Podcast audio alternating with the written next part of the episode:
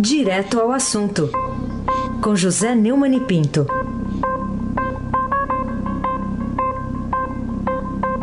Neumani, bom dia. Bom dia, Raíssa Abac. Eu não tenho esse negócio de suar no olho, não. Eu choro mesmo. É, eu também. E chorei aí, Também. chorei aí com a Silvia Greco. Que depoimento mais emocionante, rapaz. Belo, belo gol da, da Eldorado, né? E que, e que prêmio maravilhoso que o Brasil ganhou no, no melhor jogador. É um prêmio, um prêmio à humanidade, né? A, a emoção, a torcida. É. Viva Nicolas e viva Silva Greco. E viva vocês que, entrevist... que a entrevistaram. Bom dia, Carolina Ercolim. Já voltou do banheiro? né? Em, Não em recuperação. Bom Em dia. recuperação. Bom dia. Bom dia, Almirante Nelson, que não gostou nada dessa história de Palmeiras campeão, hein, Almirante? e o seu pedalinho. Bom dia, Moacir Evangelista Biasi. Bom dia, Diego Henrique de Carvalho. Bom dia, Clã Bonfim, Emanuel, Alice Isadora. Isadora. É, bom dia, o melhor ouvinte, o ouvinte da Rádio Eldorado, 107,3 FM. Aí se abaque o craque. Bom, Neumani, é, vamos começar com outro assunto que gerou emoção, inclusive sua ontem, aqui. O caso da Eu menina. Agatha, no Rio, né? Chorei com a menina Agatha. Foi. Chorei. E chorei o- pelo Brasil, né? É, O Brasil que vai ser enfrentado pelo meu filho Arthur É. em três meses e quase quatro meses, né? O, Isso. Brasil, o Brasil merece as nossas lágrimas, que o Brasil tá um caso de choro mesmo. Uhum. Essa hora a gente pensa muito nos nossos filhos mesmo, né? Mas, é, o Neumann, queria saber de você se dá para falar em exploração demagógica da morte da menina Agatha, de 8 anos, que levou um tiro de fuzil nas costas quando estava numa Kombi lá no Complexo do Alemão, no Rio.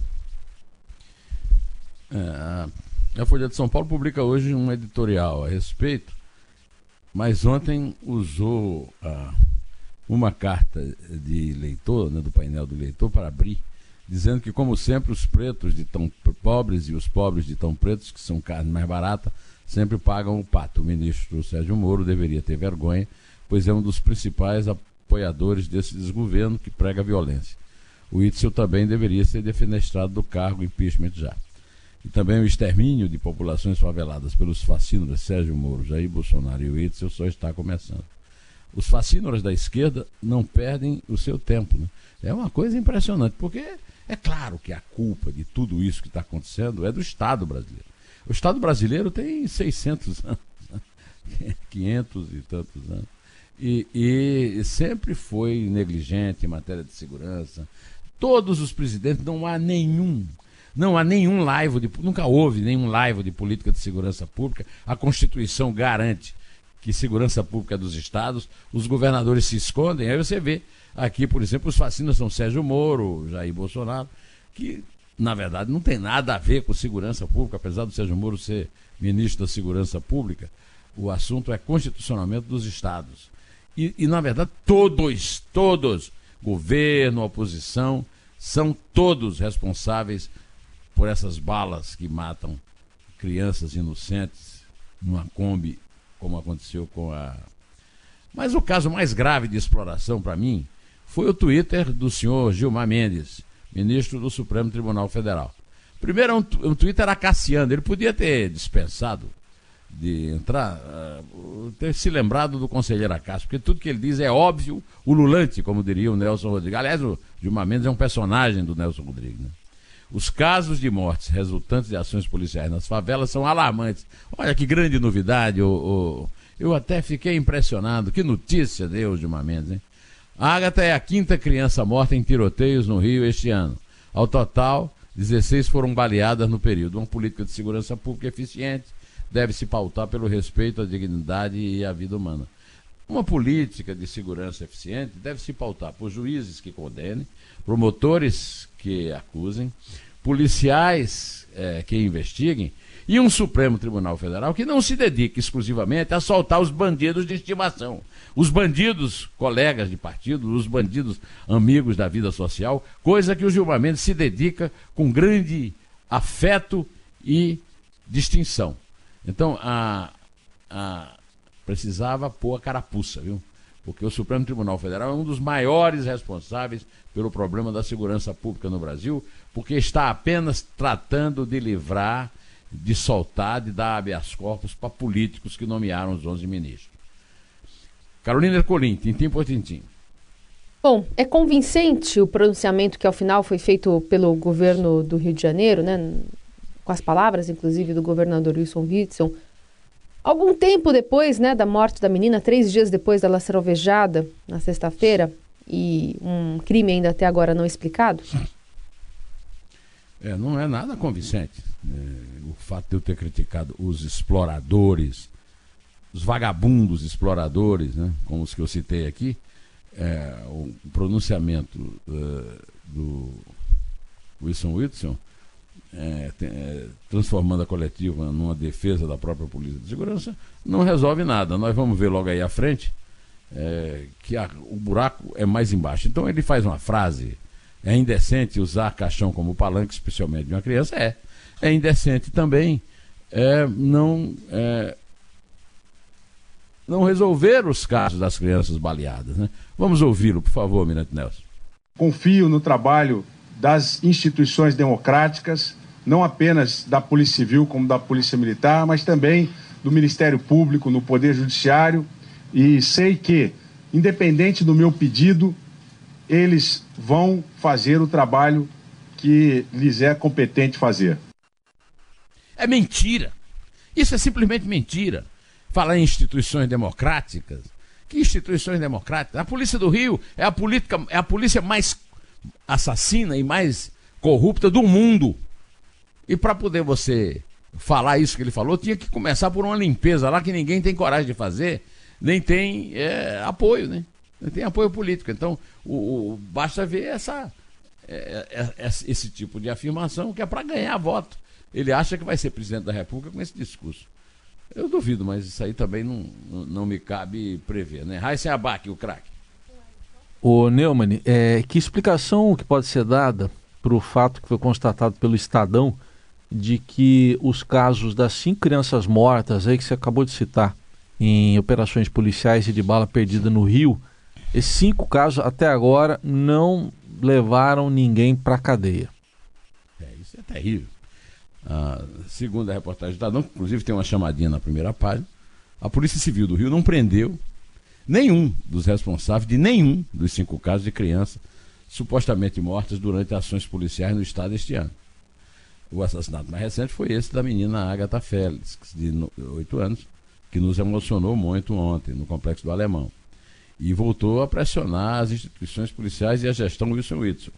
A família da criança acusa os PM de terem atirado na garota. O governo fluminense promete apurar. Mas o Witzel defendeu a polícia, como nós acabamos de ouvir. A investigação dos outros quatro casos de criança baleada ainda não foi concluída. É a velha história, daquele negócio que não termina nunca, aquela lerdeza. É. Então, as instituições democráticas não funcionam. Ministério Público do Rio é, é piada, né? Até hoje o Fabrício Queiroz não depôs lá. Tá certo que teve acima, mais uma vez, o, o Supremo Tribunal Federal trabalhando a favor do crime ao. É, blindar o filho do, do presidente da República, o senador Flávio Bolsonaro. Mas não é só isso. O, o, o Fabrício de Queiroz não foi blindado, ele, ele tinha que ter já deposto faz tempo. E outros. O André Ceciliano, presidente da Assembleia e, e, e do PT, né, que também movimentou milhões. Né? É, esses casos que o Estadão relata são de Jennifer Silene Gomes, de 11 anos, morta em fevereiro em triagem na Zona Norte. E a apuração, né, diferente do que disse a família da jovem, aponta para que a bala teria partido de uma troca de tiro entre facções. Eu, eu, não, eu não duvido disso. Agora, por que então que não, não, não apura direito isso rapidamente e, e, e, e não, e, não denuncia, informa? Né? O caso está em apuração na Delegacia de Homicídios da capital. Carolina Ercolim, tintim por tintim. Bom, o que, que, você achou da argumentação usada pelo Procurador-Geral da República interino, né, o Alcides Martins, para contestar os apelos de inocência dos personagens daqueles 51 milhões de reais encontrados em notas no apartamento da família Vieira de Lima, lá na Bahia? É uma reportagem do nosso Luiz Vassalo, que foi aqui, produtor aqui da rádio, e está lá com Fausto Macedo, o melhor repórter investigativo do Brasil, né? É, em memoriais ao Supremo, o procurador-geral em exercício, Alcides Martins, que vai é, atuar até o indicado pelo presidente Bolsonaro, Augusto Aras, passar pela sabatina do Senado, que é esperado que aconteça, e depois tomar posse, voltou a pedir a condenação do ex-ministro Gedel Vieira Lima e do seu irmão, o ex-deputado Lúcio Vieira Lima, pelo bunker de 51 milhões em Salvador, alvo da maior apreensão da, da, história da Polícia Federal. E que resultou numa fotografia impressionante. A fotografia daquele dinheiro é o melhor exemplo é, do resultado do trabalho que o Supremo Tribunal Federal boicota, sabota da Operação Lava Jato. Ah, esse abaque, o craque. Ah, bom, então. O Neumann, outro, outro assunto aqui para a gente tratar com você é, tem a ver com o ministro Dias Toffoli, né? Manchete aqui. Toffoli pauta a ação que pode anular casos da Lava Jato, a chamada aqui da primeira página do Estadão. É, ô Neumann, é, por que, que você acha que o presidente Supremo tem pressa, e tanta pressa, em julgar esse tipo de caso, enquanto deixa outros, por exemplo, daquelas decisões monocráticas dele, uh, e, e, dos outros ministros guardados para serem julgados quando der para julgar? Quando Deus quiser, parece que Deus não quer. Ele marcou para amanhã, quarta-feira 25, o julgamento do habeas de um ex-gerente da Petrobras que discuta o direito ou não de o réu se manifestar na ação penal após as alegações dos delatores. Isso aconteceu porque no julgamento do Aldemir Bendini, ele foi beneficiado por uma decisão do Supremo é, é, de que é, é, ele tinha direito a ser ouvido por último. É uma coisa que não está prevista na lei, é, não está prevista na Constituição. Foi uma decisão do Supremo e o Supremo está escrevendo uma nova Constituição sem autorização de ninguém. Eu, pelo menos, não fui consultado. Ninguém me consultou se o, se o Supremo pode escrever uma nova Constituição. Agora, o Dias Toffoli marca essa, essa ação da, da, da gerente para tentar desmoralizar a Lava Jato, ele vai tentar ganhar, é, que ganhar para ele será derrotar a Lava Jato, anular a ação penal, para poder é, servir de até de jurisprudência para soltar o Lula, né? É, eu quero ver se eles vão ter coragem de soltar o Lula, porque uma coisa é você soltar um ex-gerente da Petrobras, outra coisa é o Lula, né? De qualquer maneira, é, nós ficamos aqui esperando que ele bote para ser julgado, que ele agende a canalice que ele fez ao inventar é, um, um decreto para suspender a investigação é, do COAF, que deu até aquela confusão toda, que o COAF terminou indo para o Banco Central, da mulher dele, da mulher do Gilmar Mendes, a dona Gilmar Mendes. Por que, que, por que, que isso não vai para julgamento no, no plenário do Supremo? E ao contrário, fica valendo decisão monocrática. É, porque é porque nós estamos no Brasil. Não falar em funcionamento de instituição democrática no Brasil, com esses julgamentos assim, com essas decisões monocráticas, é um escárnio. Carolina Ercolim, tintim por tintim. Você acha que a declaração de amizade da Autoridade das Nações Unidas dos Direitos Humanos, Michelle Bachelet, basta para justificar os ataques públicos que ela tem feito à justiça brasileira? Não, não basta. É, ela não tem informação nenhuma sobre os processos.